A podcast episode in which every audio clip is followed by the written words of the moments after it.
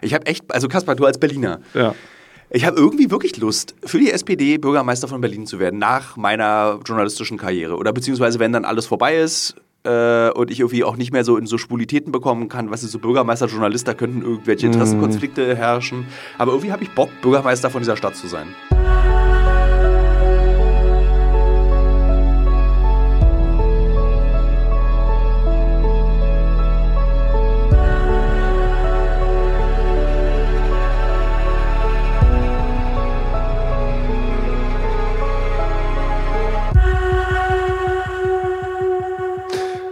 Liebe Hörerinnen, liebe Hörer, herzlich willkommen zu einer Notfallausgabe des Alles muss raus Podcast. Notfallausgabe in dem Sinne, weil jetzt ja in einer Woche das Buch erscheint, also eigentlich genau in acht Tagen und so viel Stress ist. Außerdem hat mein Geschäftspartner, Kollege Kaspar Fischer, nicht Freund, Geburtstag, er ist 41 geworden. Und ich habe eigentlich auch noch Sport. Gymnastik bei NADA. Und äh, all diese Dinge, die alle auf den einen Tag, ach ja, und ich muss noch eine Reportage im Fokus schreiben über den Konsum von LSD. Also alles zu viel auf einmal, was dazu führt, dass wir uns entschieden haben, keinen Gast zu begrüßen, sondern äh, einen Regular. Guten Tag. Kaspar Dudek, nicht der, der 41 geworden ist, sondern Kaspar Dudek wird 18 nächste Woche. äh, und wir machen eine Fragerunde. Ich habe am Freitag wieder gefragt, als feststand, wir schaffen kein richtiges Gespräch, ähm, habe ich bei Instagram wieder um Fragen gebeten und auch wieder sehr coole Fragen bekommen. Deswegen fangen wir doch gleich direkt. Aber nee, Moment, eigentlich will ich noch ein bisschen kurz mit dir quatschen, weil du ja am Wochenende einen Kurs besucht hast als Volontär dieser Firma, ja. nämlich bezüglich äh, Dramaturgie. Genau. Was hast du denn gelernt über Dramaturgie? Nicht viel. Also ich nenne jetzt keine Namen der, der, der, der Schule oder sonstiges, aber es war ein absoluter Reinfall leider. Es war ähm, ja, das Seminar Dramaturgie im Dokumentarfilm. Ähm, und ich habe mehr über Formatentwicklung, Exposés, Treatments etc. gelernt. Also das hast du eigentlich, also habe ich eigentlich nicht gelernt, weil das ich machst du ja mal gehört. Genau. Äh, würdest du aber grundsätzlich sagen, dass, weil ich kriege nicht so nicht selten kriege ich äh, so Mails und Nachrichten, dass sie gerne Person XY möchte gerne auch in diese Branche. Würdest du empfehlen, dass man solche Kurse mal besuchen sollte, wenn man sich auf so eine Branche vorbereiten möchte? Als Einsteiger absolut. Da waren ja äh, also da waren fünf von neun, äh, sag ich mal blutjungen Anfängern, die wirklich zum noch nie einen Dokumentarfilm gemacht haben die, und die seit 40, vor 40 Jahren studiert hat? Genau, genau, ja. genau, genau. ich weiß nicht, so blutjunger Anfänger klingt auch ein bisschen wie so Erotikfilme aus den, aus den 70ern, der so bei Sat 1 um 0 Uhr lief. Oh die blutjungen Anfänger von Österreich. ähm, ja, ich würde aber auf jeden Fall dazu raten. Also äh, die waren alle ganz, ganz happy und ähm, äh, haben sich für den Input bedankt und denen hat es, glaube ich, wirklich viel gebracht. Der Dozent hat ihnen auch sehr viel Mut zugesprochen, da ihre eigenen Dokumentarfilmformate wirklich an den Mann zu bringen und äh, aus der Idee auch wirklich ein Projekt folgen zu lassen. Und ähm, deshalb habe ich mich auch nicht beschwert, weil ich da nicht die, erstens, die, die Stimmung war gut. Ich wollte die Stimmung auch nicht kippen lassen. ich überlege mir jetzt, ob ich da im Nachhinein nochmal irgendwie, äh, irgendwie. Wie hättest du die Stimmung, wäre das dann das Blutgericht von Texas? Ja, ich, war schon, ich war schon sauer. Und ja. ich musste mich dann auch schon zusammenreißen. War das in Berlin oder musst Ende. du wohin? Nee, nee, das war online. Okay. Ähm, äh, ich habe dann auch die letzte Stunde die Kamera ausgelassen, habe ich bei meiner Freundin äh, ausgekotzt, weil ich wirklich angepisst war. Weil es erstens mal war es was rausgeworfenes Geld für euch und rausgeworfene Zeit für mich. Ja. Also in der Zeit hätte ich genauso gut, es war Wochenende, da hätte ich entweder irgendwas machen können oder zumindest noch an irgendwelchen Projekten arbeiten können, die auch alle auf Halde stehen. Ähm, ja. Ja, immerhin hast du gelernt, wütend zu werden in diesem Kurs. Das finde ich sehr schön. Äh, Würde ich sagen, fangen wir an. Also wir haben, glaube ich, irgendwie wieder hunderte von Fragen bekommen. Wir haben wie viel rausgesucht? 15. Äh, Eine bunte Mischung. Und ich habe eben drüber geflogen. Ich freue mich auf die Beantwortung der Fragen. Dann fangen wir an. Ja. Svantastic fragt, ziehst du irgendwann aufs Land? Niemals. Nee? Nein. Echt nicht? Nee. Ich habe dieses Gespräch über Stadt-Land-Leben äh, führe ich in letzter Zeit öfter, auch weil mein geliebter Bruder äh, auch diese Überlegung hegt, ja. aufs Land zu ziehen. Und ich meinte so, ich enterbe dich, wenn du aufs Land ziehst. Du kannst doch nicht wie so ein Zugezogener wieder zurück in die Heimat ziehen. Deine Heimat ist Straßenlärm und Feinstaub. Äh, und ich bin so, also diese Vorstellung, die Möglichkeit zu haben, irgendwo hinzugehen, also was jetzt mhm. gerade alle in meinem Alter machen, so Kleingartenanlagen und sowas mhm. sich kaufen oder pachten. Das finde ich schön, dieses, dass du so weißt, ich kann aufs Land, aber ich kann auch wieder Irgendwie zurück in meine nach, Stadtwohnung. nach Templin in die kleine Datsche. Genau, irgendwie Ah. sowas. So, das kann ich mir vorstellen, dass ich irgendwie so einen, so einen Rückzugsort habe, der aber eher ein Ausflugsziel ist als ein permanenter Wohnort. Aber auf dem Land leben ist irgendwie so, äh, beginnt immer mit der größten Lüge des Lebens. In 30 Minuten sind wir ja im Kino. Also, und das machst du ja nicht. Also, ich glaube, diese traumatische Erfahrung habe ich schon gesammelt als 16-Jähriger. Meine Eltern hatten irgendwie die großartige Idee, äh, nach Wuhletal, Berliner wissen, wo das ist, zu ziehen. Ähm, und das ist so Speckgürtel, äh, Osten. Und das ist wirklich so Dorfkern mit Dorfkirche. Und du bist wirklich mit der U-Bahn in 20 Minuten am Alex. Aber du vergammelst einfach da. Also so, du machst, du gehst dann nicht mehr weg und du hast dann, du musst dann mit deinen Nachbarn reden, was ich furchtbar finde. Ja. Ich, in meinem Haus hat es irgendwie acht Jahre gedauert, bis ich mit meinem na- 80-jährigen Nachbar gesprochen habe. Das stimmt nicht, mit dem habe ich schon öfter geredet. Aber der, da der auch Berliner ist, weiß, winkt der zum Beispiel auch im Hausflur oft ab und sagt, wir müssen uns nicht unterhalten, was ich extrem angenehm finde. Wenn ich mir aber vorstelle, in so einem Haus zu wohnen auf dem Grünen, muss ich stundenlange Gespräche am Gartenzaun führen und das möchte ich nicht. Ich möchte meine Nachbarn nicht kennen. Ja, aber es wäre doch wunderbar, wenn du gar keine Nachbarn hättest. Wenn du in irgendeiner Waldhütte wohnen würdest, wo es gar keine Nachbarn geben würde. Das war immer mein, mein, Ja, mein Traum als, als, als 16-, 17-Jähriger. Also vor einem Jahr.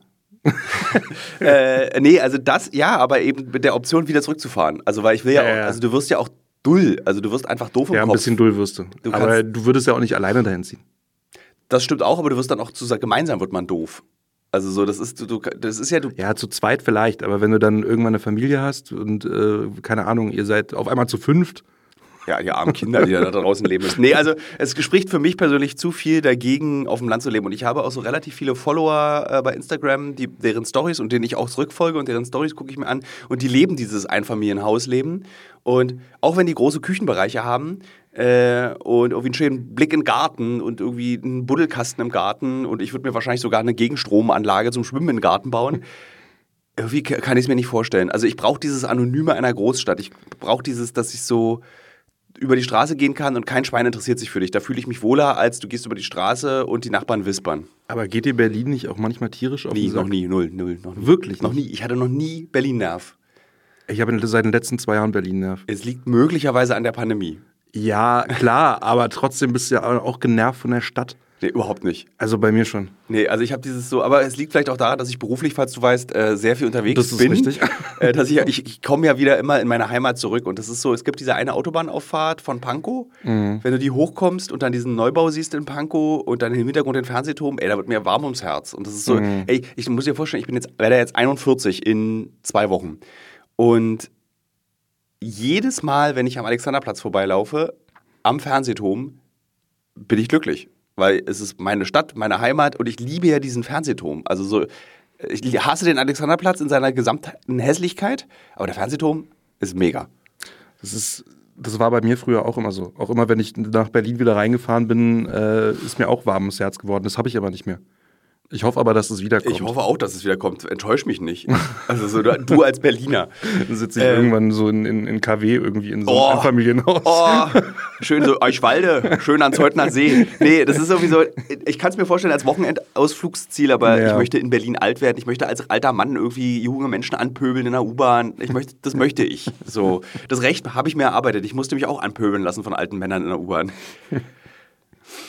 Ja, also ich würde sagen, die Antwort ist eindeutig beantwortet. Die Antwort ist mehr Äh, die als Frage? eindeutig beantwortet. Ja. Ähm, Claudi Paudi fragt, interessiert dich das Thema Astrophysik? Das ist eine lustige Frage. Ich habe die auch gesehen, als ich die Screenshots gemacht Mhm. habe für dich, damit wir hier die Fragen raussuchen können. Äh, ja. Ich weiß gar nicht, was ich darauf. Also, das ist eine lustige Journalistenschule 101. äh, besser wäre gewesen, was interessiert dich an Mhm. Ja, Astrophysik? genau. Weil dann könnte ich nämlich einfach antworten. Ausholen. Äh, bei interessiert dich, ja, da kann ich Das ist eine Ja-Nein-Frage. Ja, ja, Ja. antworte ich mit Ja. Ich interessiere mich dafür. Dann stelle ich die Frage, was interessiert dich am Thema Astrophysik? äh, Ich also, bin ja Stier als Sternzeichen. äh, der- Moment, das, äh, oh, da kann ich gleich Das war- Das klugscheißen. war ein Scherz. Du meinst Astrologie. Das war auch wirklich nur ein Okay. Scherz. Äh, okay, dann. Äh, das ist das Problem, wenn man sich für Astrophysik, man wird zu so einem ekligen Nerd-Klugscheißer. Äh, ich interessiere mich tatsächlich dafür, ähm, aber das ist so, so groß das Thema, dass man irgendwann ja anfängt. Man muss sich dann so wie beim Insekten sammeln, wofür ich mich ja auch sehr interessiere. Du musst dich da irgendwie auf irgendwas festlegen. Und ich habe vor eigentlich schon seit ich so 16, 17 bin, angefangen, mich dafür zu interessieren, obwohl ich in Physik und Chemie, also in Physik, extrem schlecht war hatte aber auch schon immer ein Teleskop und auch eine Sternkarte und habe gerne mir irgendwie, äh, also mich astronomisch betätigt. Jetzt bei Astrophysik ist so, du kannst dich dafür interessieren, aber das ist so so ein bisschen, als würde man sich für Theorie, so für äh, Mathematik interessieren. So, es bringt einem am Ende auch nichts, weil du es ja dann, du kannst noch so viel darüber lesen über schwarze Löcher, Stringthera Ja. äh, Stringtherapie, äh, Stringregale, äh, Stringtheorie, äh, kannst du dich, du kannst noch so viel darüber lesen und es toll finden, aber du verstehst es einfach. Du wirst es nicht verstehen. Du wirst nicht Ja. verstehen, warum und wie und weshalb das da ist. Und ich habe wirklich unzählige Bücher zu diesen Themen gelesen und finde es auch ganz toll, weil ich irgendwann ähm, die äh, hier kurze Geschichte der Zeit von Stephen Hawking gelesen habe und dann verstanden habe. Also ich habe es bestimmt achtmal in meinem Leben angefangen, nie verstanden und erst ich habe es vor zwei Jahren nochmal gelesen und festgestellt, okay, langsam verstehe ich, was ihr sagt, aber dafür, davor gegangen sind irgendwie so 30 Bücher zum Thema Astrophysik, damit ich irgendwie so ein Grundverständnis dafür habe und ich finde es irgendwie, ich glaube, das, was mich daran am allermeisten interessiert, ist die Tatsache, dass ich es nicht verstehe Ja. und dass du es immer wieder dich damit beschäftigen kannst. Und hä? So, hä? Also so, wer, so alle, also wirklich, ich kann wirklich jedem empfehlen, mal eine kurze Geschichte der Zeit an, in die Hand zu nehmen und fest, man, wirklich, man fliegt raus bei diesem Buch, nach 20 Seiten ist man draußen, weil man Mhm. einfach nicht, das beginnt schon einfach bei so Einsteinschen Zeitkonstanten und dass das alles nicht so ist, wie man sich es vorstellt und äh, das berühmte Zwillingsparadoxon, äh, oder es ist ein Phänomen, ich weiß es nicht, dass wenn zwei Zwillinge, einer ist auf der Erde, einer ist im Weltraum auf der ISS und der, der auf der ISS altert langsamer als der unten auf der Erde. Die Interstellar-Theorie. Ist es so? Im, also im, im, Film Interstellar wurde die auf jeden Fall. Ja, ach so, angewandt. ja, stimmt, genau. Der im Übrigen zu zwei Drittel gut ist, zu ein Drittel richtig furchtbar. Ich finde die ersten zwei Drittel ganz toll. Das letzte Drittel, also Dieses du, du meinst die, die, die, wo er da äh, in der Bücherwand. in dieser Bücherwand steckt. ja, aber ich fand es trotzdem, ähm, äh, ich, ich sag mal, mutig, sich als Regisseur da so ranzutrauen, sowas zu visualisieren. Das ist ja alles andere als leicht, sowas Ja, zu visualisieren und äh, stimmt. dem irgendwie so eine visuelle Sinnigkeit zu geben. Aber er hat ja auch sozusagen, um diese, um das Komplizierte bekömmlich zu machen, hat er das ja wie so einem Hund mal eine Tablette gibt in so einer Wurstscheibe, hat er einfach Pathos ist die Wurstscheibe des äh, theoretischen physikalischen Pille, die man da in diesem Film schluckt. Und das ist ja alles sehr pathetisch in diesem Film. Ja, Aber ja, auch ja. toll. Also wie gesagt, ich mag die Musik auch und ich, mir läuft es auch kalten Rücken runter und die Vorstellung, also ich meine, Wenn der Matthew Film McConaughey anfängt zu heulen. Genau. Ja. Oh. Und der Film kombiniert ja mehrere Dinge, die ich miteinander äh, mag. Zum Beispiel die Tatsache, dass der Film ähm, sich damit beschäftigt, dass, äh, wie heißt dieses, was, was macht die Erde kaputt? Äh, ich habe jetzt hab es vergessen und ich liebe das. Wenn ich im Wald das sehe, gucke ich mir das auch immer an. Was am Baum dran ist, an der Rinde, dieses weiße Zeug. Äh, äh, ich will Brandwein die ganze Zeit sagen. Ähm, Weiße Zeug, meinst du Äh, Harz? Nee, Bra- Brand. Ähm, äh, wie heißt es denn? Also die Erde geht doch kaputt, weil Pflanzen kaputt gehen Ja. durch, Durch was weiß ich gar nicht mehr. ja, durch so eine, so, äh, dachte, durch, so- so, so- eine Flechte, die einfach alle die Pflanzen kaputt macht. Also so Sporen, äh, Flechten. Flechten. Ja, ähm. und ich, und ich, ich mochte, und das, äh, ich, ich will mal Fruchtbrand sagen, aber es heißt anders. Mehltau. Ah, Mehltau. Ja, Mehltau. Jetzt ist es mir eingefallen.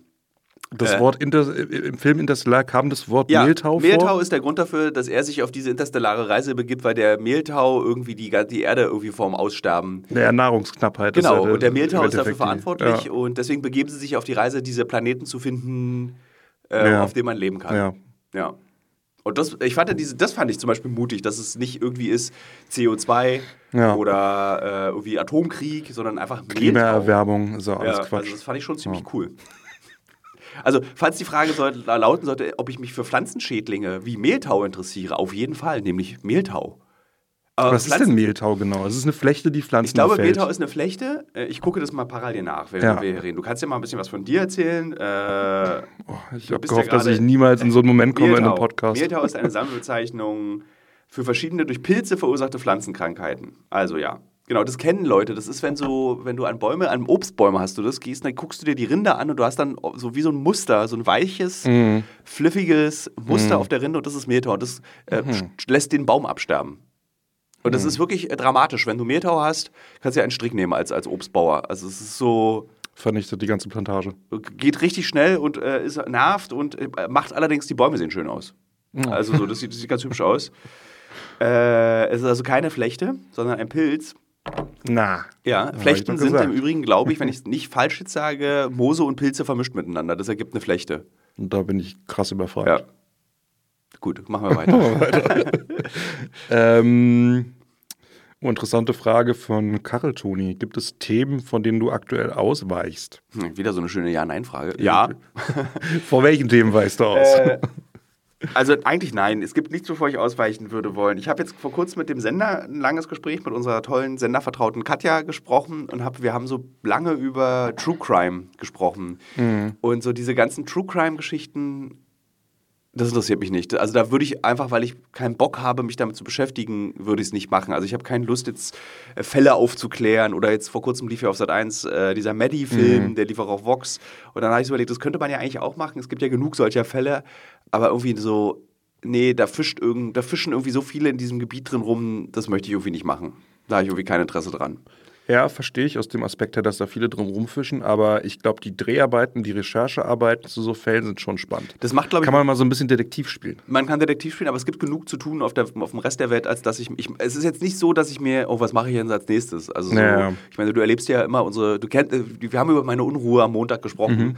Also, ich bin gerade wieder sehr unruhig äh, und du meintest dann eben, ja, das bist du jedes Jahr. Mhm. Also, so, weil es gibt so viel zu tun, wir müssten so viel machen, aber irgendwie so, man legt nicht so richtig los. Also, man legt natürlich los und ganz viel wird gemacht, aber es ist, passiert einfach noch nichts. Und das, Ja, das ist halt dieser, dieser Dry January, der sich jetzt so bis, bis in März ich reinzieht. dachte mal, das wäre so ein Alkoholding und nicht wie Arbeit.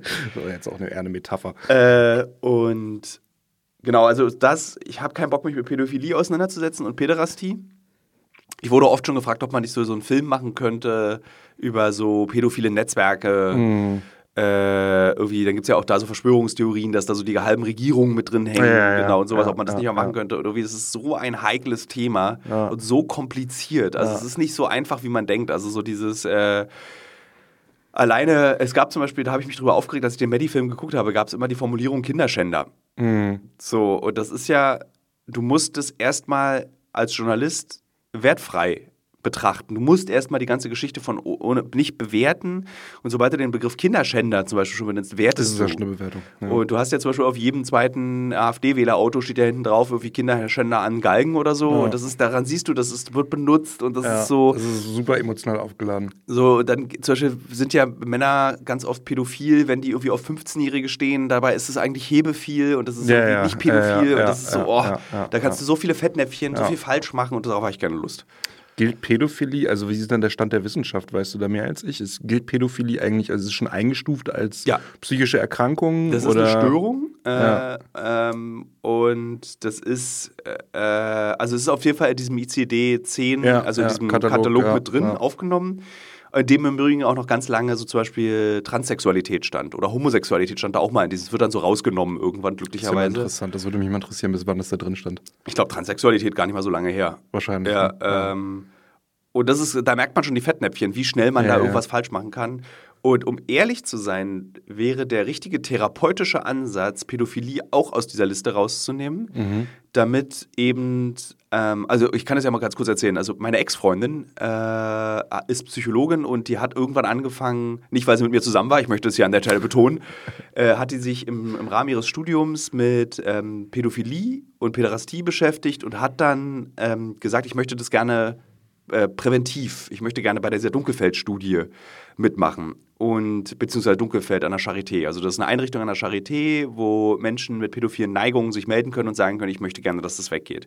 Und was man vergisst bei dieser äh, bei Pädophilen ist, dass eben nicht alle Pädophile geil finden, pädophil zu sein, sondern dass es Ja. Familienväter gibt, und das erzählte sie mir, die kommen Ja. dann da in die Praxis komplett verzweifelt und dieses Bedürfnis spüren, aber natürlich nicht übergriffig werden wollen. Ja. Und aber so wie unsere Gesellschaft, vornehmlich Bild, vornehmlich äh, also Boulevardmedien mit diesem Thema umgehen, führt es eben dazu, dass diese Menschen sich nicht melden, weil die natürlich in einem riesigen Stigma ausgesetzt sind, verständlicherweise, weil Pädophilie an sich ist nichts Dolles. Das ist nichts, was irgendwie von der Gesellschaft freigesprochen werden sollte, sondern es muss neutral betrachtet werden, damit mit Menschen Hilfe suchen. Ja. Und es gibt eben auch Statistiken, die sagen, ein Prozent hat pädophile Neigungen. Ja. So, und das ist nicht wenig. Das ist nicht wenig. ja. So, und äh, wenn du da eben ganz viele Menschen, äh, ihr merkt, liebe Hörerinnen und Hörer, Kaspar, du merkst, das ist mir einfach zu kompliziert. Also das ist einfach zu kompliziert. Ja, das ist ein kompliziertes Thema. Ja. Auf jeden Fall.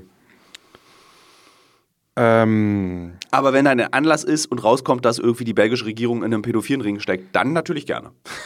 dann würde ich mich damit beschäftigen, aber eher mit der belgischen Regierung und mit der katholischen Kirche? und mit der katholischen Kirche. Das ist, das ist zum Beispiel total reizvoll. Ja, äh, da geht es aber nicht um, da geht es eher um so Strukturen. Ja, so, aber gerade das macht es ja so reizvoll. das macht es spannend, ja. genau. Aber so den Pädophilen oder die Pädophile, äh, Sich dann da so zwei, drei rauszupicken Nee, und so, das nee, möchte ich nicht. furchtbar. Ja, und auch nicht das, Nee. was in den USA so Das ist beliebt auch so war. Boulevardjournalismus. Ja, dieses, was es mal auf RTL 2, glaube ich, auch gab, oder auch in den USA total beliebtes Format war, irgendwie so Pedo-Hunter ja, als ja, YouTuber-Format. ja, ja, genau. ja, ja, ja. So, das bringt da gibt es auch gar aus nichts. Deutschland so, so, so deutsche möchtegern MMA-Fighter, die dann da auf die, auf die Suche nach den Pädophilen gehen. Und das, ist- bringt ja, gar das nichts. ist Das, das ist nur Ergötzen, das ist nur irgendwie mit dem Finger auf jemandem zeigen. Das bringt, hilft der Person nicht, das hilft den Opfern nicht. Das ist so, nee. Bin ich voll auf deiner Seite. Lise Lu fragt, denkst du, die Geschichte verläuft in Zyklen? Also alles kehrt wieder auf eine andere Art und Weise? Also, da ich ja jetzt in zwei Wochen, wie ich schon sagte, meinen 1400. Geburtstag feiere, kann ich einen guten Blick in die Geschichte werfen. Äh, Ich, es wäre ganz furchtbar. ja, aber ich würde sagen, also die Geschichte verläuft in Zyklen, was so Ereignisse betrifft, aber die sind natürlich immer anderes ausgestaltet. Also du hast halt alle x Jahre wirst du wirst zum Beispiel Genozide nie verhindern können. Siehe, siehe Genozid an den Jesiden. Ähm, die Vergleichbarkeit ist schwierig. Also äh, man sollte sich davor hüten, den Genozid der Jesiden an dem, äh, mit dem Holocaust zu vergleichen zum Beispiel. Oder den Holocaust zu vergleichen mit dem Genozid an den Armeniern. Das sollte man nicht machen. Aber was eben in Zyklen verläuft, ist, dass äh, marginalisierte Gruppen äh, zu Feinden ernannt werden und dann umgebracht werden. Und das passiert immer und immer wieder und wird auch in Zukunft passieren. Wir sind jetzt auf dem besten Wege, irgendwie Muslime zum Beispiel so als, als, als Feindbild zu kreieren in, in der westlichen Gesellschaft, beziehungsweise es ist schon längst passiert. Uiguren in China. Äh, Uiguren in China. Äh, Aber meinst du, das ist ein, das ist ein Phänomen, das, das, sich, das sich niemals aufhalten Nein. lässt? Also, ähm, wer Das Interesse tut meinem, tut meinem Idealistenherz weh. Ja, das, äh, da, liebe Hörerinnen und Hörer, lieber Kasper, da empfehle ich das Buch, was ich dir zum Gegenlesen geschickt habe, was du bis heute nicht gelesen hast. Ich zitiere ich dich. bin kein ich Fan von E-Books. Ich brauche das als Hardcover in der Hand. So funktioniert Gegenlesen aber nicht. Äh, und da, da schreibe ich auch genau darüber, über diese Tatsache, dass, also um, dass, dass zum Beispiel so Krieg wird nicht, das wird immer bleiben. Und ich habe auch lange geglaubt, dass wir irgendwann in einer friedfertigen Gesellschaft wie bei Star Trek 4 oder so leben. Aber nee, das wird nicht passieren. So, es, die Geschichte wird sich immer und immer, immer wiederholen, aber sie passt sich an, also die Wiederholung passt sich an die Mittel der, der, der jeweiligen Zeit an. Also zum Beispiel, dass der Holocaust so ekelhaft gut funktioniert hat, lag daran, dass wir die Industrialisierung Ja. hinter uns gebracht haben und dass man jetzt mal denkt, Ja. ach Mensch, dann könnte man ja auch mal einen äh. Massenmord Ja. industrialisieren. So, und jetzt der, das nächste, was passieren wird wahrscheinlich, ist irgendwie Informationszeitalter. Also wie wird ein Genozid im Informationszeitalter aussehen? Fake News, gutes Beispiel dafür. So äh, Leute, die. Ja, der, der, der Typ, der den Typen in der Tankstelle erschossen hat, wurde Absolut, aufgerieben absolut, durch Fake News. absolut. So, und mal, Ja. sehen, wo uns das hinführt. Aber ich glaube, dass sie in Zyklen verläuft, aber ich glaube eben, dass sie sich immer anpasst an den Zustand der Gegenwart. Ich hoffe sehr, dass du Unrecht hast. Na, habe ich nicht. ich bin ja schon 1400, ich, kann, ich bin altklug und oll, habe ich nicht. Ähm, Rike FDR fragt, welche Information hat dich am meisten in deinem Leben zum Nachdenken gebracht? Das sind lustige Fragen heute. Äh, Schwierig. ja, muss ich kurz drüber nachdenken, warte mal. Also da, da sind wir wieder, können wir zur Frage der Astrophysik äh, hochspringen. Also es sind oft so Fragen, also wenn ich, wenn ich im Auto lange sitze und aus dem Fenster gucken muss bei irgendwelchen Fahrten, denke ich gerne über solche Sachen nach. Also ich denke da zum Beispiel so da über, keine Ahnung, Tod und Astrophysik, also wenn irgendwie unsere wirklich, also wenn unsere Wahrnehmung das Produkt elektromagnetischer Impulse ist und wir überlegen, dass die ja nie weggehen, also dass die Batterie zwar irgendwann aus ist, aber dass das ja nicht ins Nichts verschwindet. Ja, ja, ja. So, dann denke ich darüber nach, so welche Rolle, also so eine Gedanken. Aber ich kann jetzt, glaube ich, nicht festlegen, Keine Informationen benennen, die dein Leben irgendwie nachhaltig verändert dass ich da irgendwie für immer darüber nachgedacht habe. So, Ich denke Nee. auch gerade nach. das ist halt, das, du hast ja auch, auch das ist so. Zyklen. Also du hast ja immer was anderes. Ja, ja. So, weißt ja. du, mit acht denkst du darüber nach, irgendwie, hoffentlich sind die Sommerferien ewig. Hm. Äh, oder irgendwie, du denkst halt darüber nach, irgendwie so, kann ich einen Kirschkern 800 Meter weit spucken? Oder wie lange kann ich äh, äh, irgendwie nicht auf Toilette gehen? Das sind so die wesentlichen Fragen des Lebens mit acht. Und mit 16 ist es irgendwie so, werde ich für immer alleine sein, bin ich vielleicht homosexuell, äh, warum mag mich keiner? Mhm. Mit Mitte 20 ist es dann, ähm, werde ich jemals irg- irgendwie mal in meinem Leben einen Beruf finden, der mich interessiert, der mir Spaß macht? Ähm, äh, die große Liebe meines Lebens ist verschwunden, ich bin einsam. Ist es eine gute Idee, MDMA zu nehmen und Jack Daniels gleichzeitig zu trinken? Und mit Mitte 30 ist es dann so Kinder kriegen und jetzt mit Mitte 40 ist es irgendwie so langsam schon mal das Grab freischaufeln. Oh Gott. War ein Spaß. Ich habe panische Angst davor, 30 zu werden. Musst du aber gar nicht. Ja, ich weiß. Ich hatte das weiß. lustigerweise gar nicht. Bei 30 war das nicht bei mir. Ich fand 30 ziemlich geil, weil ab 30 wirst du so schon ernster genommen. Ja. Und das beginnt schon, das ist schlagartig. Das auch bei 40 habe ich das Gefühl. Also von 30 bis 40 bist du ja noch so der Junge, der so krasse Sachen macht. Von 30 bis 40 bist du noch der Junge. Ja, ja. Das beruhigt mich. Also guck mal, du bist ja bis 40 in Deutschland noch ein Jungautor. Also du musst dir ja nichts Ja. irgendwie da. Äh, und äh, ich überlege mal, ich meine, ich weiß nicht, ich will auch eigentlich in dem Alter noch gar keine Angst vorm Altwerden haben. Das ist Hat- auch Quatsch. Ich bin 27. Das ist so richtig. äh, das, Uh. das, das Interessante Aber irgendwie ist, du kriegst gar drin. keine Angst vorm Altern.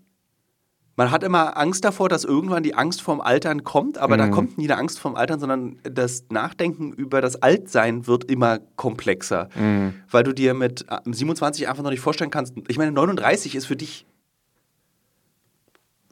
am Ende des Universums der Vorstellbarkeit. Also als ich 27 war, war 39 für mich 110. Ja. So, und jetzt bin ich 41. Ich kann mir auch gar nicht so vorstellen, dass ich so alt werde. Eben, also das ist, man, also deswegen, äh, du denkst einfach immer anders und immer meiner Meinung nach komplexer übers Altwerden nach, umso älter du wirst. Und es wird irgendwie nie, es ist bedrückend. Also ich denke zum Beispiel so, mein, mein, mein engster Freund Andreas, der ist, wird 45, ist 45 geworden, wird 46 dieses Jahr. Und das ist für mich als der jemand, der 41 wird, auch ultra alt und Ja. weit weg. Und äh, wir haben aber beide festgestellt, oder er, er geht immer so für mich vor und erzählt, was so im Kopf vorgeht. Äh, und er hatte mir erzählt, du denkst halt wahnsinnig viel über den Tod nach und übers Altwerden, aber es macht dir irgendwie keine Angst, sondern das wird irgendwie so, es ist okay, darüber nachzudenken. Also zum Beispiel, ich denke wirklich erstaunlich viel darüber nach, ähm, wann ich diesen ganzen Bums lasse, um noch das Leben zu genießen. Mhm. So, aber und dieses, wenn während ich mit 35 oder mit 31 darüber hatte genau das Gegenteil gedacht habe, so, wann geht's denn endlich los, dieser ganze Bums? Mhm. So, und ich will es niemals lassen. Und ich hatte dann so auf der ersten Uncovered-Staffel zum Beispiel, 2016 war das, kann ich mich noch erinnern, wie ich irgendwie mit dem geschätzten Kollegen Stefan Arapovic äh, oder auch liebevoll von mir Arapelpape genannt, äh, im Amazonas saß und mit Jurek, äh, einem Kameramann, den ich ganz toll fand, aber wir haben uns leider alle verzankt, beziehungsweise Jurek und ich verstehen uns noch sehr gut, ähm, saßen wir am Amazonasufer und da habe ich gesagt, so, das darf nie aufhören. Ich möchte mein Leben lang das so. Und Ich kann mich erinnern, jede Staffel wird dieser Gedanke kleiner, wo ich so denke, so, das ist okay, wenn es irgendwann vorbei ist, weil ich habe alles erleben können, was man eigentlich erleben kann.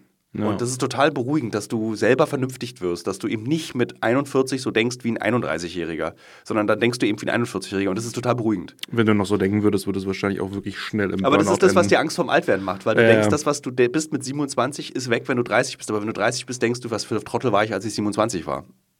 True. Glaube ich. Ja. Hm. Also deswegen, äh, so, was war eigentlich die Frage? Äh, welche Informationen dich am meisten in deinem Leben zum Nachdenken gebracht hat? Achso. Ja, das ist, glaube ich, ein ganz guter Gedanke. Bei mir ist es die Information, dass ich 30 werde. Jetzt ist okay. Ähm, Melanie, Melanie Apfler schreibt, äh, fragt, ähm, wie würdest du ein Land regieren, wenn du alles tun könntest? Also, lustige Frage, insbesondere weil ich vor drei Tagen oder vor vier Tagen gesagt habe, in einer kleineren Runde, ich möchte gerne Bürgermeister von Berlin werden. Das wäre so witzig. Ich habe echt, also Kaspar, du als Berliner, Ja. ich habe irgendwie wirklich Lust, für die SPD Bürgermeister von Berlin zu werden, nach meiner journalistischen Karriere. Oder beziehungsweise, wenn dann alles vorbei ist äh, und ich irgendwie auch nicht mehr so in so Spulitäten bekommen kann, was ist so Bürgermeister, Journalist, da könnten irgendwelche Interessenkonflikte herrschen. Aber irgendwie habe ich Bock, Bürgermeister von dieser Stadt zu sein. Ich weiß gar nicht so richtig warum. Weil ich hasse öffentliche Empfänge. Ich hasse Feste. Ja, Ich hasse. glaub, also ich, ich, ich als äh, Bürger dieser Stadt fände es, glaube ich, ganz witzig, weil ich deine politischen Ideale eigentlich äh, schätze Ja. und äh, gut finde. Ähm, aber ich glaube, das wäre der schrecklichste Job der Welt für dich. das, aber ich habe irgendwie so, weil ich auch das Gefühl habe, so, Du würdest dich, glaube ich, er- erstmal würdest du dich wahnsinnig langweilen. das, ich würde direkt auch Westberlin wieder, also so am liebsten wäre so eine Mauer trennt. Äh, alle Gelder, die Westberlin bekommt, direkt in Osten rein. Nein, natürlich würde ich, mein, mein Herz schlägt für beide Teile dieser Stadt. Ja, ja. Ich würde sagen, so, das steht auf dem Plakat. Mein Herz schlägt für beide Teile dieser Stadt. Ähm, nee, und irgendwie so äh, mehr Schwimmhallen. Das ist geil. Jetzt, jetzt klingt es wie so ein Achtjähriger. Pommes für alle, immer umsonst. Mehr Schwimmhallen, bitte? Äh, nee, aber irgendwie hatte ich so, man überlegt ja trotzdem, was man so tun könnte. Ja, also so, weil ja. irgendeine Aufgabe braucht man ja dann doch trotzdem im Leben. Also mir würden spontan zwei Dinge einfallen. Ich würde es mir nicht zutrauen, Land zu regieren, aber ich würde auf jeden Fall ähm, zwei Dinge einführen wollen. Und zwar erstens ein Grundeinkommen Ja. und zweitens ähm, äh, äh, freiwilliges soziales Jahr. Also, Ich bin auch, lustigerweise kann man eine Provokation, äh, ich bin auch wieder für die Einführung der Wehrpflicht. War ich Jahre nicht. bin ich nicht. Ja, pass auf, lass mich das kurz erklären. Ich bin natürlich überhaupt kein, äh, gu- kein Mensch, der sagt, ich möchte, dass irgendwie wir in den Krieg ziehen. Aber ich habe vor kurzem festgestellt, dass die Wehrpflicht noch neben der Nervigkeit, dass man dahin muss, man muss es natürlich modernisieren. Und es soll nicht mehr so früh wie früher sein, so Hoden langziehen und dann, ja, du bist ja eignet. ähm, das nicht, sondern dass das gesund ist für die, diese sogenannte Bundeswehr, die wir hier in diesem Land haben. Denn durch die Wehrpflicht kommen einfach auch mal Leute in die Bundeswehr, die eigentlich nicht zur Bundeswehr gehören. Weil du hast jetzt eine Armee, die nur aus Leuten besteht, die gerne zur Armee Die wollen. Bock, die Bock auf Ja. Schießen haben und Bock auf Ballern. Und, und ich glaube, äh, das macht eine. eine macht, Ja, du, ja, du kannst es ja, immer noch freiwillig entscheiden. Also auf gar keinen Fall würde ich wollen, dass du musst, sondern dass du immer noch Sozialdienst, also hier äh, Zivi Mhm. Ja. oder Bundeswehr. Und manche gehen halt, ach, gucke ich mir das halt mal an. Also das ist auf jeden Fall ein Argument, dass die, dass die Mischung in der Bundeswehr dann äh, gesünderer das Durchschnitt ist, der Gesellschaft Ich glaube, wäre. das ist gut auch für diese seltsame Armee, der ich mich nie anschließen wollen würde, aber die natürlich eine Funktion hat in dieser Gesellschaft. Das ist tatsächlich sogar ein sehr gutes Argument, das mich auch zum Nachdenken anregt. Andererseits würde es mir aber sowas von persönlich sowas von widerstreben, zur Bundeswehr Ja, zu gehen. Also du könntest, wir, wir beide wären dann wieder. Zivis. Also Ja. so, wir würden dann den Zivildienst machen. Aber Und es gibt Zivildienst, der fehlt mir, glaube ich. Ich bin ja so quasi die erste Generation, wo diese Pflicht entfallen ist. Oder eine der ersten. Mhm. Und ähm, dementsprechend kenne ich halt noch viele Leute aus bekannten Freundeskreisen, die den gemacht haben.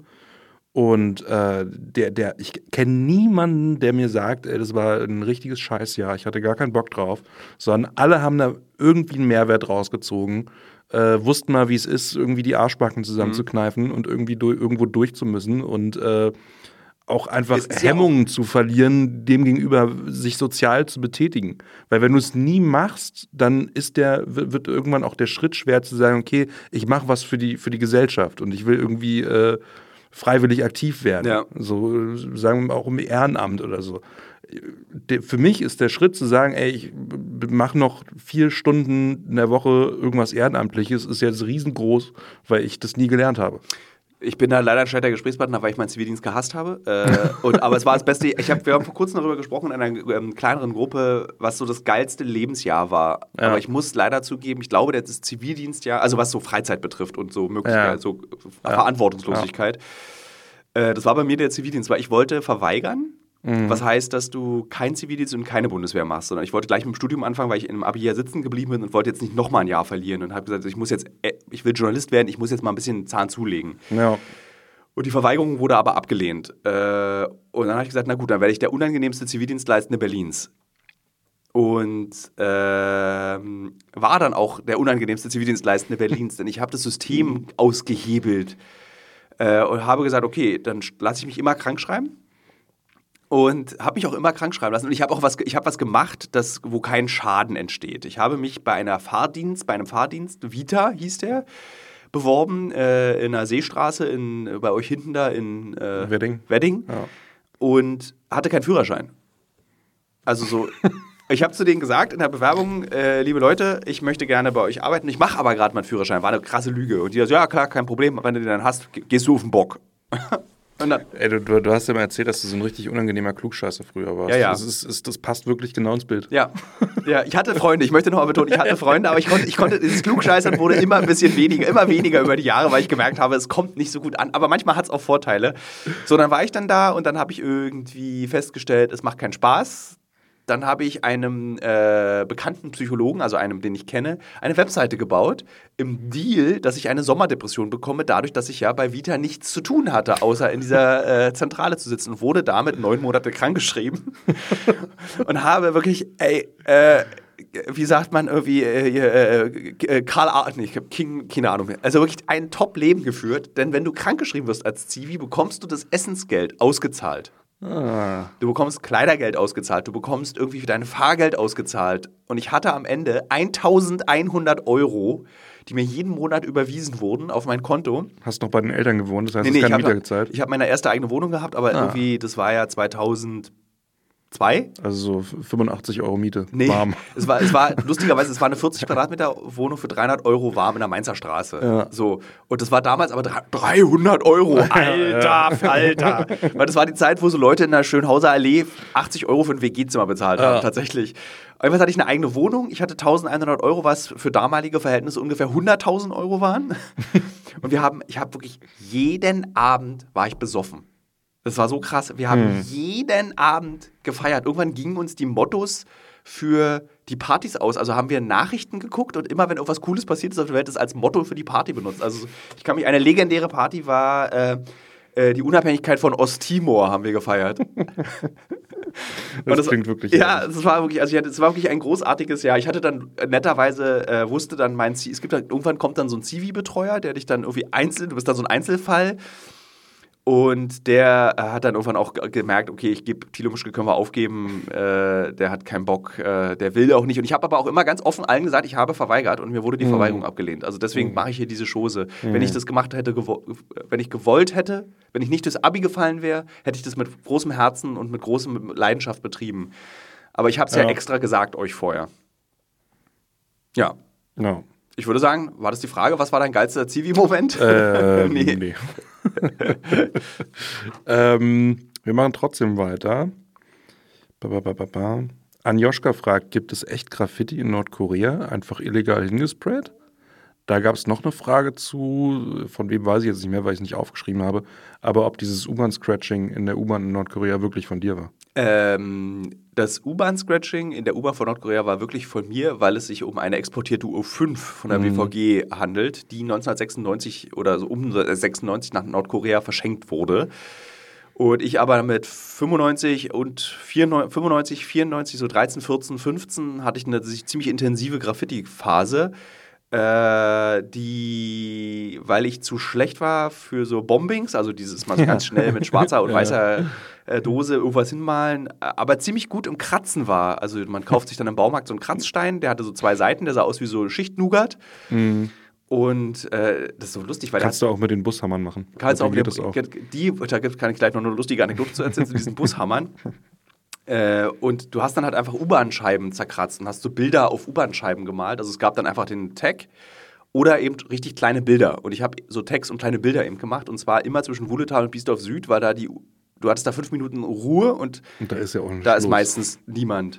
Und ich glaube, das Westpendant war, glaube ich, Heiligensee. Nee, wie heißt es da bei euch? Äh, zu Potsdam, wenn man zu, nach Potsdam äh, rausfährt. Äh, ähm, zwischen Wannsee und, und äh, Grunewald? Oder? Genau, da, da gibt es eine Strecke, die Nikolaus, dauert sieben Minuten. Nikolassee, genau. genau. Die dauert sieben Minuten, sieben hat man das da gemacht. Das ist die längste S-Bahn-Strecke Berlins. Und genau, dann wurden diese Scratcher einfach nicht ausgetauscht. Und deswegen war ich, als ich in Nordkorea war, wirklich extrem überrascht, als ich meine eigenen Text dort gesehen habe. Aber was es natürlich nicht gibt, ist Graf Graffiti. Also es gibt kein Graffiti der, der Leute von vor Ort. Nee. Das, das einzige Graffiti, was es dort gibt, sind eben diese Scratches in dieser U-Bahn, mhm. weil sie keine Kohle hatten, diese Scheiben auszuwechseln. Und ich hatte damals auch meinen mein Guide oder meine Guiden gefragt, ähm, habt ihr das erzählt, dass das meine Scratches sind? War total aufgelöst. Also ich glaube, die Leute, die es jetzt gerade auf YouTube gesehen haben, sehen, wie aufgelöst ich da bin. Und sie meinte so, nee, nee, das ist, äh, das, die hat sich versucht rauszureden, weil sie natürlich nicht wollte, dass das ein Almosen ist für Nordkorea, sondern mhm. das ist halt eben etwas auf Stolzes. Ja. Und das war der, der, lustigerweise der einzige Moment der Reise, wo ich gemerkt habe, hier ist so die Realität am Brücheln. Sonst war ich total glücklich in diesem Land, fand alles mega und total spannend. Aber da habe ich gemerkt, okay, hier müssen sie lügen. Mhm. So, aber ich meine, wie bizarr ist es auch bitte, dass du 1995 auf der U5 so Scratch machst und richtiges dann Reporterglück. Irgendwie 20 Jahre später, 30, 30 Jahre? Nee. Wann wart ihr denn da? 2017. 2005. Nee, zwölf nee, Jahre. Zwölf Jahre. zwölf Jahre später Nee. Nee, was stimmt da nicht? Das ist irgendwie passt zeitlich nicht. 95, 2025 Jahre. 20 Jahre. Ja. 20 Jahre später siehst du den dann da und das war schon geil. Ja. Ja. ja. Das glaube ich. Ähm, MRCS PRVT, ich denke, das heißt Markus Privat, fragt, kann Europa, äh, Europa, kann Europa den Frieden halten oder wird es einen Krieg geben müssen? Auch da, äh, liebe Leser, äh, Hörerinnen und Hörer, empfehle ich wirklich das Buch, was bald erscheint. Alles muss raus, 1. März, kann man vorbestellen, ähm, zu kaufen, weil ich dort an dieser Stelle immer sage, ist Europa im Frieden? Haben nicht einfach nur wir das Glück, Mm, dass wir unseren ja, ja. Frieden exportiert haben, äh, unseren Krieg? Also wir führen Kriege woanders. Ja. Wir sind, äh, die Bundeswehr ist in Mali, die Bundeswehr äh, ist im, immer noch stationiert im Kosovo, was im Übrigen äh, Europa ist. Äh, die Bundeswehr ist auf der ganzen Welt verteilt. Es ist irgendwie so, Und ja nicht nur die Bundeswehr. also alle Armeen, alle jetzt Armeen nur auf, Europas. auf, auf, ja. auf uns bezogen. ja. Also, so wie wir es geschafft haben, unsere Produktionsketten Hm. ins Ausland zu globalisieren, so haben wir es auch geschafft, unsere Kriege zu globalisieren. Und den Krieg in der Ukraine, der ist ja schon seit Jahren Krieg. Und da ist auch, genau, und der ist Also- so nah und äh, Ja. also ich würde fast sagen, dass wir zwar im Frieden leben, aber es ist ein sehr fragiler Frieden und es ist ein Frieden, der eigentlich eine Lüge ist, denn es ist kein Frieden. Ja, besonders wenn du es auf Europa beziehst. Ja. Ja, in Deutschland eigentlich auch. Nur, dass Ja. wir ihn, wie du gesagt hast, ja exportiert haben, ja. Das ist meine Antwort auf diese Frage. Quiet Ennis fragt, ähm, ich stelle die Frage jetzt einfach mal ein bisschen um, weil der Satz war ein bisschen komisch, ist richtig banal, aber was ist dein Lieblingsessen? Das ist, äh, äh, Bunte Mischung. Äh, Natsusoba ist ein japanisches Gericht. Es heißt Sommersoba. Es sind kalte Soba-Nudeln, also Buchweizennudeln mit ähm, Frühlingszwiebeln, Wasabi ein bisschen und ähm, Sojasauce. Es ist ein extrem Das klingt gut. simples aber auch Gericht. scharf. Nee, ist ganz, ganz mild. Es ist ein extrem simples Gericht, aber es ist einfach für den, wenn du im Sommer bei 40 Grad im Schatten, also zumindest in Tokio, und ähm, gefühlten 117 Prozent Luftfeuchtigkeit, was nicht möglich ist, ich weiß, ein, ein kalte Buchweizennudeln ist mit Sojasauce und Frühlingszwiebeln, ist es einfach, das ist ein Essen, was erfrischt und satt macht. Und das ist schon, und ich esse das einfach Für extrem den Sommer ist es, glaube ich, sehr gut. Ja. Gerne. Also ich esse es einfach, ich würde, also immer, wenn, also äh, diese Frage ist ja so eine häufige Frage, auch wenn so zum Beispiel die Leute ihre Kinder mitbringen. Äh, ist Richard Diss gegen den Fragesteller. das war's. Lieber Markus Privat, Äh, nee, Quiet Ennis. äh, lieber Quiet Ennis oder li- liebe Quiet Ennis, bitte, es war nicht gemein gemeint, dass Achtjährige normalerweise mir die Frage stellen. Aber äh, die Frage kommt oft und ich bin auf die Antwort vorbereitet. Jetzt klinge ich mir schon wieder wie so ein ekliger Klugscheißer. Ich war gestern ähm, äh, die beste Faux, äh, man sagt ja eigentlich Pho, Mhm. äh, der Stadtessen, glaube ich. Ich habe lange keine so gute Faux mehr gegessen. Bei Madame Ngo in? Charlottenburg. Kannstraße. Fahr ich ja nicht hin. Naja, Kannstraße muss man Das Problem ist, ich bin zum Beispiel Pho, also ich esse ja extrem gerne Ramen. Ja, Ramen äh, esse ich auch sehr gerne. So, aber Pho ist immer so. Das, äh, das, ich finde, Pho schmeckt so, wie man es eigentlich ausspricht. Äh, also, da ist, es hat irgendwie, es ist immer so kurz vor einem Geschmack. Und der Geschmack, der dann Nee. durchkommt, ist Koriander. nee, nee, nee, nee. Also nee, so, nee, so fühlt es sich für mich an. Das ist also, du, ich weiß, dass du ja so eine Art äh, äh, Nahrungsmittelkonnoisseur bist. Also alles wird ja mit einer großen Leidenschaft betrachtet, gekocht und konsumiert. Ähm, Auch wahr, ja. Mhm. Also du isst sehr gerne sehr gute Gerichte, was ich total cool finde. Ich bin ja leider eher so ein funktionaler Esser und äh, irgendwie ist mir das auch immer zu viel. Ja, es ist, es ist wahnsinnig viel. Das Ja. stimmt. Das war gestern auch so. Also es war wirklich, ich hatte auch wirklich zu kämpfen mit der Suppe. Also und das ist so, irgendwie nervt mich, das, dieses Gericht nervt mich dann immer. Also ich mag dann doch eher, glaube ich, so Teignudeln anstelle von Reisnudeln. Äh, Reisnudeln sind immer so. Ich finde mal, Reisnudeln, wenn man die isst, schmecken die so, als würde man Mundgeruch essen. Mhm. So. Ich kann es nicht so nachmachen, ich weiß, es- ich weiß gar nicht.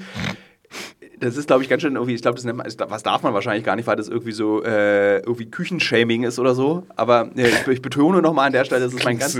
Wie so, so ein 60-jähriger nee. FDPler. Also man darf ja gar nichts mehr sagen. Doch, das ist doch man, bestimmt es ist vollkommen richtig, hier. aber ich, ich, manchmal sagt man ja Dinge, bei denen man denkt, es ist eigentlich nicht schlimm, das zu sagen, ja. aber dann äh, ist es schlimm, weil ich natürlich nicht die vietnamesische Küche beleidigen möchte. Es ist einfach nur. Äh, Na gut, die haben ja noch mehr als, äh, als äh, Weißbandnudeln ja. im Angebot. Äh, und äh, ich möchte auch betonen, dass ich zum Beispiel äh, saure Nieren auch ekelhaft finde. Und das ist die deutsche Küche. Und ich finde auch Lungenhaché zum Kotzen. also so, das ist so, es gibt, jedes Land hat seine eigene Ekelküche. Was ist denn der beste Rahmenladen in Berlin? Äh, Hacko. Hacko in der Boxhagener. Hacko? Echt? Ja. Hm. Das ist lustig, weil der Hacko in der Boxhagener ist auch so, du kommst da rein und hast echt das Gefühl, du bist in Tokio. Das finde ich wahnsinnig lustig. Ja, Hacko ist sehr gut. Ja. Ähm, es gibt noch XXX-Ram, der ist auch sehr gut. Klingt wie so auch in Charlottenburg? Ich klingt auf jeden Fall nach einem absoluten Top-Gespräch für einen Podcast. so naja, für die Berliner auf jeden Fall. so, so gut. Ich mag, also meine Lieblingskreuz, also das wäre tatsächlich dann ein Läuft schon Podcast. Ah, an dieser Stelle, liebe Hörerinnen und Hörer, ich werde ständig von meinen Kollegen und Freunden aus dem Läuft schon Podcast darauf hingewiesen, dass ich ja nie Werbung für den Läuft schon Podcast mache. Das mache ich jetzt hier. Shoutout. Ja, laut äh, der Läuft schon Podcast von unserem Filmgeschäftsführer von PQPP2 GmbH, Hannes Bollm. Ähm, der, macht ein, der ist ein Gast seit zehn Jahren in einem Podcast und da geht es immer um so Listen, einzelne Straßen, Berlin. Es ist ein Podcast, den man eigentlich nur hören kann und möchte, wenn man Freund ist mit Hannes und den drei anderen, Armin, Philipp und Konrad. Und aus Berlin ist, speziell aus, aus dem Osten. Aber nein, das stimmt nicht. Das ist der perfekte Podcast und das, das ist jetzt wirklich für ganz Deutschland, für den ganzen Dachraum der perfekte Podcast, wenn ihr Sport treibt und es hasst, weil euch langweilig im Gehirn ist beim Sporttreiben, ist das der perfekte Podcast. Hört ihn bitte, wenn ihr Sport treibt. Und da ja sehr viele Menschen Sport treiben, kann ich mir vorstellen, dass sie bald mehr Hörer haben. So, schaut Das Ende. wäre zu wünschen. Ähm, Benne fragt, würdest du einen Job in der Bild-Chefetage annehmen? Nein. Auf gar keinen Fall. Ich für den, Aber man könnte den Laden noch voll umkrempeln. Nee, habe ich keinen Bock drauf. Man ja. kann diesen Laden nicht umkrempeln. Wie oft habe ich versucht, in irgendwelchen Verlagen irgendwas umzukrempeln? Ich war ja mal bei der Bild am Sonntag mit dem Zweck. Also ich habe. Äh, ich habe da schon mal gearbeitet für die Bild am Sonntag, als die Bild am Sonntag noch nicht Teil der Bild war, unter dem tollen Chef äh, Walter Meyer der eine Legende im deutschen Journalismus ist. Und deswegen habe ich gesagt, okay, cool, das mache ich. Außerdem hatte ich irgendwie eine nette Kollegin, Martina Kicks, die hat da auch gearbeitet. Da dachte ich mir so, ach Mensch, da kann man ja mal für die Bilder am Sonntag arbeiten. Außerdem hatte mich damals Martina Kicks sogar dorthin vermittelt, im Prinzip. Mhm. Äh, und ähm, du kannst als Einzelperson sowas nicht verändern. Du kannst es, also da muss man dann irgendwie, äh, wahrscheinlich kann man sowas nur verändern, wie sehr viele Linke, die gegen die Bild demonstrieren, einmal anzünden und dann von neu aufbauen. So kannst du es verändern. Ja. Äh, verändern. verändern. Ähm, und ich möchte dort auch nicht mehr arbeiten, weil natürlich war es witzig, für die Bild am Sonntag zu arbeiten, aber dieses gesamte Haus, das, mhm. dieser Vibe, die Menschen, die ich jetzt dort kenne, Klaus Strunz, der Bild TV macht, unter keinen Umständen möchte ich damit irgendwas zu tun haben oder damit assoziiert werden. Was, es ist total, also was ich immer sage, ist, für Springer zu arbeiten, vollkommen okay. Also so äh, wenn du die Entscheidung für dich getroffen hast, bist du für mich kein dümmerer oder doverer Kollege. So, wenn jetzt du, Kaspar, zum Beispiel sagen würdest, ich weiß, bei dir ist es extrem unwahrscheinlich, ich möchte jetzt gerne für die Welt arbeiten, dann finde ich das total okay, absolut nachvollziehbar, mach das bitte, es ist total dein Ding. Aber ich, für mich als Tilo, würde nicht mehr für Springer arbeiten wollen, mhm. weil man auch einfach nichts verändern kann. Es geht einfach nicht. So, du kannst, also das habe ich dann auch gelernt mit 41. Das ist dieser Ehrgeiz der Jugend. Wenn du denkst, dass du als Einzelperson sowas verändern kannst, kannst du nicht. Geht also du würdest es auch nicht nur auf die Bild beschränken, sondern Springer, allgemein Springer. Ja. ja. Fühle ich. Würde ich auch nicht machen. Schön. Selbst wenn sie mir. Aber ich will noch mal wirklich an der Stelle sagen, weil ich wirklich Freunde und Bekannte habe, die für Springer arbeiten. Ja, ja. Ich finde das nicht schlimm, wenn, ja. wenn andere das machen. Es ist eine, eine Entscheidung für mich selbst. Also zum Beispiel gibt es ja auch den geschätzten Kollegen Paul Ronsheimer, äh, der gerade auch sehr viel über die Ukraine berichtet, der auch so zum Beispiel wie Paul Ronsheimer berichtet, finde ich schwierig. So, aber trotzdem schätze ich Paul Ronsheimer für das, was er tut und wie er es tut. Es ist nur eine sehr seltsame Art, so wie ich es selber nie machen wollen würde. Äh, und ich würde halt auch nicht so mein Gesicht raushängen für die Bild, würde ich einfach nicht machen wollen. Aber trotzdem mag ich Paul Ronsheimer und ähm, finde ihn cool und finde es cool, wie er das macht, was er macht. So und es bringt uns auch nichts, wenn wir jetzt zum Beispiel, was ja sehr beliebt ist, ist bei Twitter zu schreiben irgendwie so Paul Ronster, du Idiot, äh, hoffentlich wirst du an der Front hingerichtet. So, es ist so, das bringt uns auch nichts. Ja, ja. So und das ändert auch nichts am, am System Springer, wenn wir irgendwie Personen wie Paul Ronsheimer den Tod wünschen, was total menschenverachtend und unangenehm ist. Man hat niemanden den Tod zu wünschen, Ja, niemandem. ja. Also selbst größte Arschgeigen, die man kennt, deren Namen ich jetzt nicht sage, ähm, Und auch kein Pädophilen, um den Boden zu den Genau, Boden um, um, um einer harter, siehst du, das ist das Krasse. Und auch kein Pädophil, das ist, das ist das Krasse, kannst du nicht. Lass es bitte rausnehmen, diesen Bogen möchte ich nicht spannen. Äh, aber selbst wenn du Leute nicht leiden kannst, man wünscht Menschen einfach keinen Tod. Absolut. Luisa Wuhu fragt, dein schrägster U5-Moment. Ja, die U5 ist ja nur wirklich eine langsame, langweilige U-Bahn. Da Das das ist, glaube ich, auch die einzige U-Bahn-Strecke, die ausschließlich im Osten fährt. Ne? äh, Bis zum Alex. Und dann. nee, die fährt mittlerweile zum Hauptbahnhof. Ach, stimmt, die ist ja, Ja. verbunden worden mit der U55. Ja, ist richtig. Ja. Ähm, also es gab, was es früher gab, ich habe darüber auch eine Berliner Zeitungskolumne mal geschrieben, die habe ich aber, glaube ich, auch schon vorgelesen in diesem Podcast. Was es früher gab, war so, das kennst du vielleicht auch noch aus Westberlin, so Bekloppte. Mhm. Die sind irgendwie verschwunden. Man sieht immer weniger Bekloppte, finde ich. Ja. Ich hatte letztens eine ganz Na gut, du hast die witzige- Neuköllner, du hast noch deine Neuköllner Ich hatte letztens eine ganz witzige U7-Anekdote. Die, die U7, da ist halt was los. Ne? Ja. U7, U8, teilweise U1, aber U1 ist mehr so Touri. U2 Das ist, die auch oben, ne? relativ U1 ruhig. ist die, die genau, oben die. Kreuzberger. Ja. Äh, dann da saß so ein junger Schwurbler, der da rumgeschrien hat äh, über, über Corona und dass wir uns alle verarschen lassen und dass die das alles machen, um ihre Kinderschändereien zu, äh, zu, zu, zu übermanteln. Und dann kam dann ein anderer rein, der sich direkt gegen ihn, neben ihn gesetzt hat, der dann auch so angefangen hat rumzuschreien, aber so noch ein bisschen verrückter und nicht Corona bezogen. Der war einfach, der war so ein Bekloppter. Und dann sagt der Schwurbler zu dem, hör mal auf, du lässt mich hier verrückt aussehen. Das klingt wie so ein Witz. Ist mir, ich saß original genau gegenüber von den beiden. Hast du gelacht oder hast Ja, ich habe gelacht. Das hat mich wirklich amüsiert. Ich hatte in der, in der U5 gab es früher jemand, der immer die Stationen angesagt hat, der aber so ultra aggro war, vor dem man eigentlich, also der hat dann immer so gesagt, Mhm. nächste Station Weberwiese. und der hat dann aber auch so die Fahrkarten kontrolliert und hat dann immer in so einem Büchlein so Notizen gemacht, wenn du keine gehabt hattest und so. Das ist so, der war einfach, der war allerdings ein bisschen aggro und ich glaube, der wurde irgendwann dann auch äh, nicht doof, war dann nicht mehr draußen. Mhm. War dann so mein Gefühl. Aber irgendwie auf der U5 ist relativ ruhig. Das, äh, da hast halt, Mhm. also hast halt so ab, ähm, hier so ab Samariterstraße bis runter zum Frankfurter Tor, also diese zwei Stationen, Frankfurter Allee bis, also in Frankfurter Allee, pff, du hast halt so viele Suffis. Sophie, Suffköppe, Hast du da auch so, so der, der war vielleicht so einer so, so U-Bahn-Legenden, die jeder kennt, wie zum Beispiel dieser, der, der, mit der seine- Schallplatte auf dem Kopf. Nee, den kenne ich nicht. Der war sogar dann irgendwann mal im Fernsehen. Der hatte so eine Schallplatte auf dem Kopf einfach. Das war so eine U-Bahn-Legende. Oder der, der seine, seine, seine äh, Gedichte immer verkauft. Nee? Der fährt immer durch die U8, U7. Diese mit den ganz kleinteilig äh, beschrieben? Genau, genau, ja, genau. doch, die, genau. aber das sind aber auch so komische Grusel. Ja, ja, das der, ist der, der, der sagte, immer dazu, das ist die perfekte Erfahrung zu LSD, ist diese Dinger zu lesen. So, also auch alles ein bisschen. Äh, Gutes Beispiel für strange. bitte nicht zu viel LSD nehmen. genau. Wie viel Zeit haben wir eigentlich? Weil wir, müssen Kaspers Ähm, Geburtstag ja, feiern. wir sind jetzt bei 51 Minuten und wir haben noch eins, zwei, drei, vier Fragen. Ach komm, machen wir eine noch? Eine noch, Ja. okay. Ähm, ich suche mal die beste raus. Ne, wir machen noch zwei. Es war beim letzten Mal auch so. Da hast du gesagt, eine noch und wir machen jetzt aber noch zwei.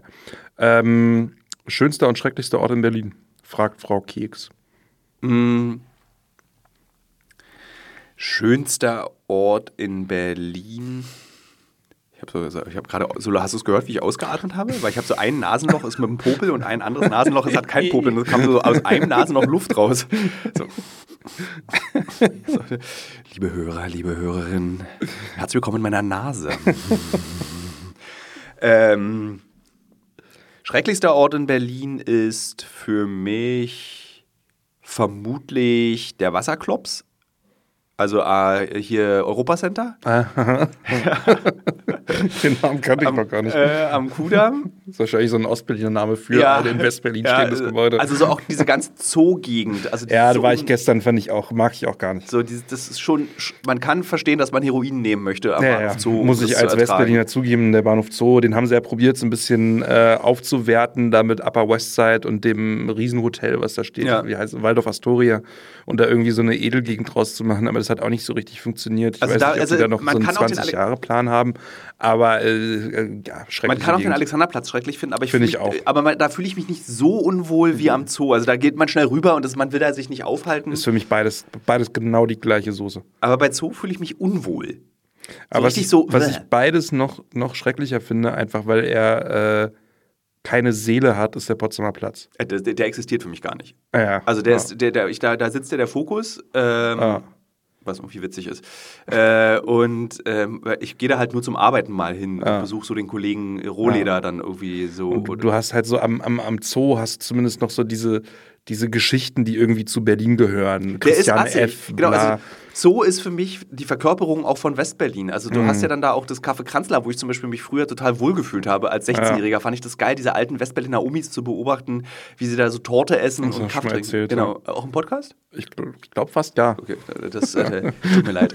Äh, aber, ähm, aber Potsdamer Platz hat das halt gar nicht. Also Nee, weil so nee, kannst du, das nee. ist so, so wohliger Schauer. nichts. Das einzige, der einzige Grund, warum man zum Potsdamer Platz fährt, ist, dass man da ins Kino geht. Da in dieses Das nicht mal, das mache ich. Nee. Nee, ich also ich gehe auch lieber in, in so kleine Programmkinos, aber wenn ich mal in so ein großes Kino gehe, dann schon, schon gerne da. Nee, Ich gehe am liebsten, ich gehe nur in große Kinos. Ich gehe nicht in Echt? Pro- Ja, ich, ich habe keinen Bock auf dieses intellektuelle Gesch- Geschachere. da fühle ich mich total. Äh, ich finde immer, intellektuellen Filme kannst du auch auf Kassette gucken. äh, äh, nee, ich, gehe Im ich Kino muss liebe, er knallen. Ich, ich liebe, Kino ist für mich, ähm, ich habe jetzt gerade an, also heben wir uns fürs Ende auf, äh, äh, meine Kulturtipps. Äh, und der schönste Ort in Berlin ist einfach meine ganze Stadt. Ich mag einfach diese Stadt. Ich bin gerne im Nikolaiviertel, ich fühle mich gerne unwohl in Neukölln. Äh, ich liebe es irgendwie äh, durch Potsdam zu fahren und plötzlich in Westberlin zu sein. Ich liebe einfach diese Stadt. In seiner Ich- Gänze. Und ich habe zum allerersten Mal, liebe Hörerinnen und Hörer, lieber Kaspar, zum allerersten Mal in meinem 41, fast 41-jährigen Leben gesagt, ich liebe diese Stadt. Normalerweise sage ich, ich liebe, Ich liebe Ostberlin. Ostberlin. äh, ich habe mich jetzt in, in, in ein Viertel verliebt, äh, das ich wirklich wunderschön finde. Und es wird zu deiner Freude, es ist in Ostberlin. Sag mal. Ähm, das Flora, der Flora-Kiez. Ah, Pankow. Ja. Ja, Ja. Flora Kiez ist natürlich ganz toll. Komponistenviertel und so. Das Ja. ist so, Ja. das ist richtig so. Äh, lustigerweise, wenn ich irgendwie so nach Wohnungen gucke, wenn ich weg will von der lauten Straße, gucke ich immer im Flora Kiez. Aber das ist jetzt schon unbezahlbar. Unbedingt hinziehen. Das ist richtig schön. Da. Ja, aber äh, der, Das ist zum Beispiel genau die richtige Mischung zwischen Landleben und Stadtleben. ja, der Vater von meiner Freundin wohnt da seit 40 Jahren und der ist sehr eng mit seiner Hausverwaltung verbandelt. Und Ja? da hoffe ich sehr, dass er da irgendwie was. Wohnt was er also in treiben so einem schicken Altbau? Ja. Ja, Ja. das sind schon geil. Das Ja, ist schon geil. Flora Kiez Ja. ist schon sehr schön. Ähm, gut, letzte Frage. Kilian Sperber fragt: Podcast mit deiner Freundin. Interessante Frage. Ähm, Ich bin ja sowieso dafür, dass mal so einen Dreier-Podcast macht. Kaspar, du und äh, Anja. Ähm, das ist, ist auch ein Running Gag so ein bisschen zwischen uns beiden. Äh, warum sie eigentlich nicht. Es, es ist so, ich sage immer so, wir sind komisch zueinander, wenn wir Podcast machen. Deswegen mach, möchte ich das nicht, weil wir dann so wenn man so, so schmallippig wird. Und wird bestimmt mal stattfinden. Okay. Und Menzel? Ist in Planung. Menzel ne? ist in Planung, Menzel, ja. Menzel ist in Planung. Super. Damit können wir schließen. Ähm, ja, ich würde sagen, dann verabschiede ich mich von äh, den Hörerinnen und Hörern an dieser Stelle. Äh, mache natürlich die Credits. Äh, oh, jetzt habe ich hier geklatscht in den Podcast rein. Die Credits müssen noch kommen. Ich danke an dieser Stelle Nils Augustin oder wie er jetzt auch genannt wird, Nils Nische Augustin für das Editieren, das äh, Basteln und Bauen dieses Podcasts. Für das zusammen musst du es machen oder macht Nisches? Das macht Nils. Okay. Äh, ähm, ich danke natürlich dir, Kaspar Fischer, für das redaktionelle Vorbereiten des Podcasts und auch der anderen Podcast, an denen du ja gerade arbeitest. Also du bist ein toller Kollege, Kumpel und Podcast-Redakteur. Vielen Dank. Und äh, Ann-Kathrin Wienbrügge, die seit äh, viereinhalb Monaten, nee, seit zweieinhalb Monaten dabei ist, Werbekunden für diesen Podcast zu organisieren. Und wir sind kurz davor, einen Werbekunden möglicherweise zu haben. Darüber freue ich mich. Wen denn? Darf man das schon nicht, sag sagen? ich noch nicht. Nee, okay. Aber liebe Hörerinnen und Hörer, wir machen diesen Podcast auch weiter, wenn wir keine Werbekunden haben. Deswegen gibt's, macht euch keine Sorgen. Aber es ist ja schon mal schön, auch ein bisschen was dafür zu verdienen, für das, was man hier macht. Und ähm, dies ist ein Podcast der PQPP2 GmbH, Audio. Nee, PQPP2 Audio GmbH. Nee, PQPP2 GmbH. Audio. Weil es ist ja noch keine Au- eingetragene ist Firma. nicht, nee, nee, Nee, ist einfach, also PQPP2 GmbH im Auftrag von Starwatch. Tschüss, liebe Hörerinnen. Wir hören uns nächste Woche. Die Kulturtipps. ich muss ja noch die Kulturtipps geben. Also, ich habe äh, diese Woche angefangen mit äh, Dying Light 2, dem Spiel. Ähm, ich finde es tatsächlich sehr unterhaltsam. Ich mag, dass es so ein dummes Hin- und Herlaufen ist. Man gruselt sich im Dunkeln, tötet Zombies mit komischen Waffen. tötet, es ist extrem blutig. Ich habe mir extra auf sehr komische Art und Weise die indizierte Version in Deutschland versucht zu besorgen, weil ich noch so wie so ein 16-Jähriger muss mit vollem Blut sein, kann nicht anders, aber man kann es auch spielen in der normalen deutschen Version. Äh, bin sehr unterhalten durch dieses Spiel, werde es wahrscheinlich weiter, noch, noch weitere drei Stunden spielen und dann das Interesse verlieren. Das ist bei mir immer so, so wenn so ein Spiel, wo drauf steht 500 Stunden Spielzeit, ich spiele jetzt sechs, sieben Stunden, dann verliere ich das Interesse daran. Äh, ich habe den Film Uncharted im Kino gesehen und ich kann davon wirklich abraten, diesen Film zu sehen. Äh, der ist höchstens geeignet für einen Langstreckenflug in Urlaub. So im Sitz, im Sitz gucken kann man den Film, das war's.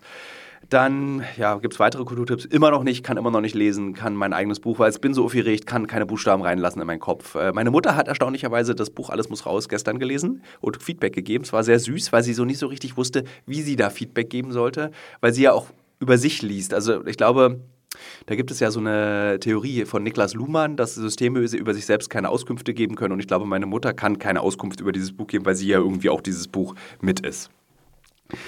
Und jetzt ist wirklich Schluss. Liebe Hörerinnen, liebe Hörer, tschüss. Wir hören uns nächste Woche. Nein. So, machen wir noch eine Frage. Noch eine? Ja, los, komm, machen wir jetzt am Ende noch eine Frage. ähm, welche haben wir denn noch?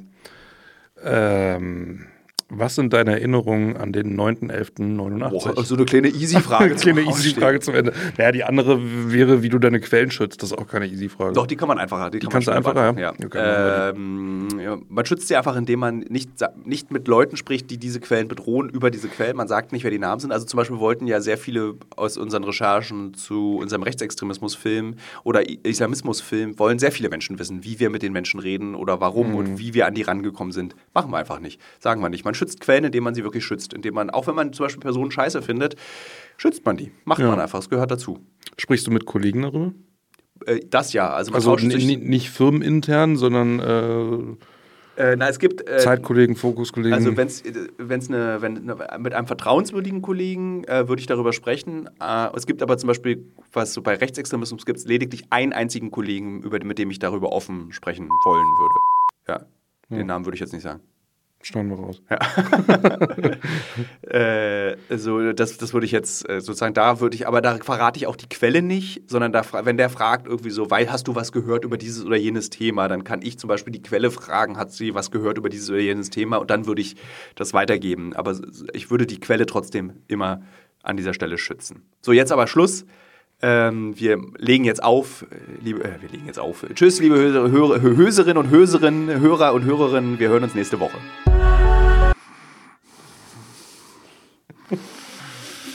Nein, jetzt hören wir uns wirklich nächste Woche. Tschüss. Tschüss.